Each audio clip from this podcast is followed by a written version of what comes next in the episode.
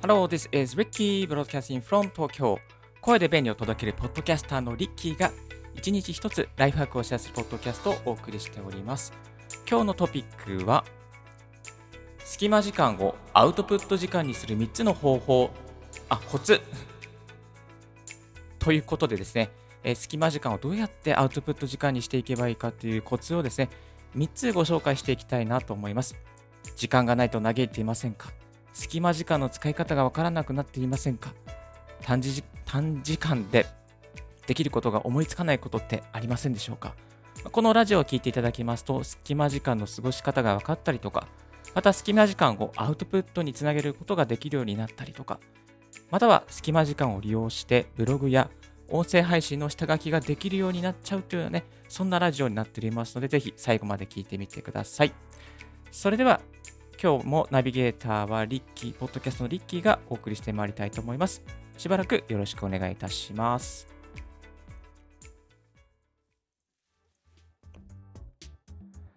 まず、その1ですけれども、徒歩での移動区間は Twitter かポッドキャストを聞こう。ということで、えー徒歩の移動時間って結構あると思うんですけれども、その時間をですね、やっぱり有効的に、隙間時間を有効的に活用したいじゃないですか。で、私、リッキーがやってるのは、まあ、Twitter で音声ツイートしたりとか、ポッドキャストを、えー歩きながら聞いたりとかですね、勉強しています。まあ、そうすることでですね、あの、アウトプットにつながる時間になることができちゃうんですよね。はい。で、あの、歩いてる時間って結構ね、時間になるので、だいたい1日20分とか30分とかなるじゃないですか。そうすると年間でね、70時間とかそのぐらいになるんですよ。なので、この歩いてる時間っていうのは結構ね、あのーなんていうかな、有効活用しないともったいない時間になります。まあ、歩いてる時間にもちろん英語の勉強とかリスニングしてもいいですし、またツイッターでですね、ツイッターはね、音声配信の、音声ツイートの機能があるので、まあそういう機能を使って配信したりとか、また音声認識でして、えーとツイートをしたりとか、そういうことができますから、ぜひ歩いてる時間はですね、これ何かする時間というね、決めた方がいいかなと思います。そう、あの、ポイントは決める、決めてあげることですね。こっからここの区間は私はこれをすると。まあ、英語でもいいですし、Twitter でもいいですし、ポッドキャストでもいいですし、YouTube 動画でも見る、見るでもいいですし、まあ、歩きながらね、動画見ると結構危ないので、これは私は、リッキーはあんまりお勧めはしないんですけども、歩いてるこの、この A から B の区間は私はこれをするっていうのをね、一つ決めておくと、毎日のコツコツした積み上げにつながることができるので、超お勧めさせていただきたいと思います。二つ目、電車の中でアイディアを思いついたら Google Keep に保存。はい。電車の中はですね、もうね、周りを見渡すとスマホ、スマホ、スマホ、スマホ、スマホで、スマホばっかりやってる人が多いですけど、まあ私もスマホやってます。え、えーと、で、そのスマホの中やってるんですけども、何かね、アイディアを思いついたりするじゃないですか。なんかこう、特定のこの物事に対して、あ、これやろう、これはこうしようとかね、思いついたら、えーまずは Google Keep に保存をするといいと思います。まあ、あのいろんな、ね、トゥールアプリがあるんですけども、個人的にやっぱり Google Keep が一番こうカード形式になっていて、しかも音声に、まあ、Google ですから音声認識もしっかりできて、そしてなぜ Google Keep をお勧めするのかというと、例えば Google Keep の中で、まあ、画像を貼り付けたりとか、あとはですね、えっと、この音声をそのまま保存できるんですよ。このね、電車の中でこそこそこそこそ話している内容を、まあ、音声入力だと文字に変換されてしまいますけども、そのアイディアをですね、音声そのままで保存しておくことができるっていうのがね、Google Keep のいいところとなっています。はい。ですので、この隙間時間、移動の電車の中ですね、電車の中とかで何かこう、あの、いいアイディアが見つかって、まあ、これすぐ実行できないなっていう時には Google Keep に保存しておくといいのかなと思います。リッキーさん、Google Keep 以外に何かいいのないんですかってね、そういう質問もあるのかなと思うんですけども、個人的にね、もう一個おすすめなのは、この Captio っていうね、アプリがいいですね。Captio。えー、Captio、スペルは C-A-P-I-T-O。あ、repeat after me. あ、C ページ、C, C ページですね。C、CAPITO ですね。CAPITO。このキャプティオが非常に優秀でして、すごいシンプルなんですけども、えっ、ー、と、キャプティオを立ち上げて、テキストを入力します。テキストと画像とか入力します。もちろん音声認識もしますけれども、えー、入力したものを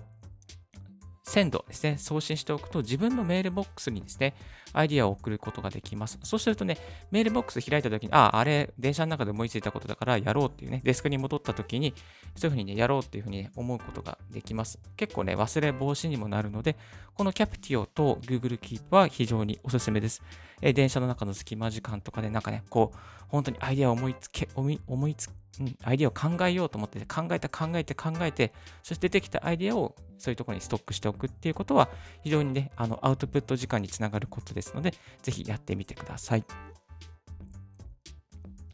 3つ目、学駅停車で MacBook 広げてカタカタタイピング。学駅停車、学駅停車です。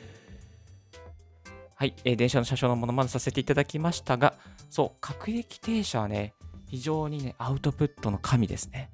もうあの、広瀬香美が冬の神様ですけれども、各駅停車はアウトプットの神様です。まあ、あんまりつながりないですね。あんま、神様っていうところでつながってますけど、はい。えっ、ー、とね、ライナーとかもいいんですけども、おすすめは各駅停車で座りながらコツコツと MacBook 広げてカタカタタイピングっていうのが非常に私の理想的な理想像でございます。はい。すごい、えー、マニアックですけども、電車の中見てみてください。全員スマホですよね。でもね、MacBook 広げるとね、かっこいいんですよ、なぜか。なんかかっこいいんですよ。まあ、これナルシストなんですけども、MacBook 広げてね、カタカタなんかタイピングしてるとね、まあ、スタバでタイピングするのが一番かっこいいかなと思いますけども、電車の中でね、MacBook 広げてカタカタやってる人ってほとんどいないんで、ほとんどいない。まあ、たまにいますけど、ほとんどいないんで、非常にいいです。で、私、リッキーはですね、電車の中で何をやってるのかというと、えっ、ー、と、MacBook を広げて、この音声配信の編集をしています。行きは編集、帰りは音声配信の無料メルマガですね。えー、最近メルマガをやっておりまして、この、えー、音声配信を始め方とか、編集の仕方とか、配信の仕方、これをね、細やかに、えー、メルマガにしてですね、もうや2日に1回朝7時10分に届くメルマガをやっておりまして、え、そのメルマガの原稿を書いています。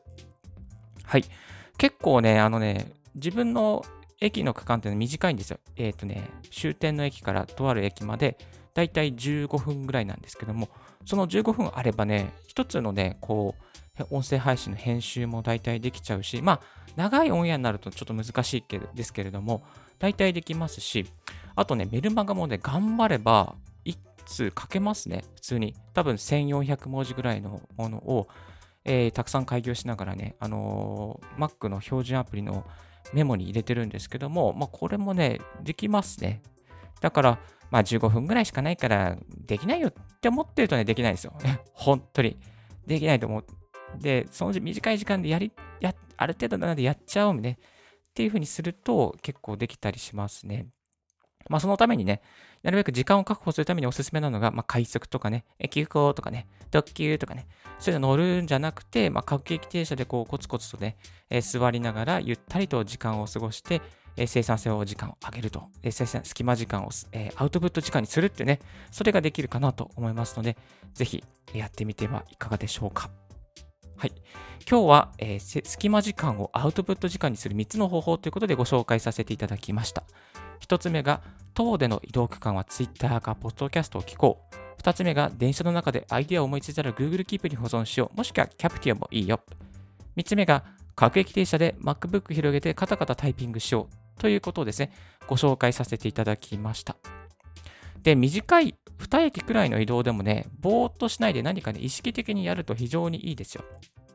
例えばね、あの、バスをバスの区間とか、モノレールの区間、私、モノレールの区間がね、2駅分あるんですけども、その区間もね、やっぱりね、意識的に、まあ、本を、Kindle を読んだりとか、あとね、ツイートをしたりしてますね。ツイートのね、下書きをしようとかね、えツイートした、実際ツイートしたりとか、あと、配信できてなかったね、音声配信をね、あ、この2駅の区間に配信しちゃおうとかね、結構ね、4分ぐらいだとできるんですよね。でもね、二駅だからっていうね、なんかその二駅だからっていう風にしちゃうと、何もできなくてツイッター見てあ終わりとかね、なんか YouTube 見て終わりとかね、何も生産性、アウトプット性ないんですよ。すっごいもったいないと思うんですね。だからそういう隙間時間で、こうね、あの忙しい人は稼いで、そしてね、こうアウトプットするっていうかね、インフルエンサーになっていくために頑張っていくっていうね、まあ、それが大事かなと。まあ、インフルエンサーにならなくてもいいんですけど、あの発信者ですね、配信、情報発信するためになってやっていくのも大事かなと思います。はい、本当にね、インプットだけに移動時間を奪われてしまうのもったいないと思います。で、えっ、ー、と、昨日ですね、たまたま、あの、音声配信をしている俊社長さん介護施設を経営している俊社長さんっていうのがいるんですけども、俊社長さんがスタイフで、えっ、ー、と、お風呂の中で配信してましたね。すごい、なんかお風呂のね、リバーブがかかった環境で、お風呂のね、こう、水の音も入ったりして、あの、クラブハウス、最近のクラブハウスは、みたいな、コモンスよ、みたいな、やっぱりスタイフの方がいいっす、みたいな、配信して、あ、こういう使い方もありだなって思いましたね。この隙間時間のあり方、すげえかっこいいなと思いました。いやーでね、お風呂でもね、音声配信してる人いるんで、ぜひね、そういうの見よう見まねでやってみるといいかなと思います。ちなみにこのね、あの、お風呂といえば防水タイプの Kindle、えー、お風呂で本読みたいっていう人もいると思うんですけども、防水タイプの Kindle が今ね、えっ、ー、と、今セール中なので3000円から4000円ぐらい安くなってました。でですので、お風呂時間もね、何かこう、えー、インプット時間とかインプットからまたアウトプットにする、したいという方はですね、この Kindle の端末もチェックしてみるといいかなと思います。はい。今日は隙間時間をアウトプット時間にする3つの方法ということでご紹介させていただきました。今日のラジオはいかがでしたでしょうか？少しでも役に立ったなと思う方は、ポッドキャストの購読をお願いいたします。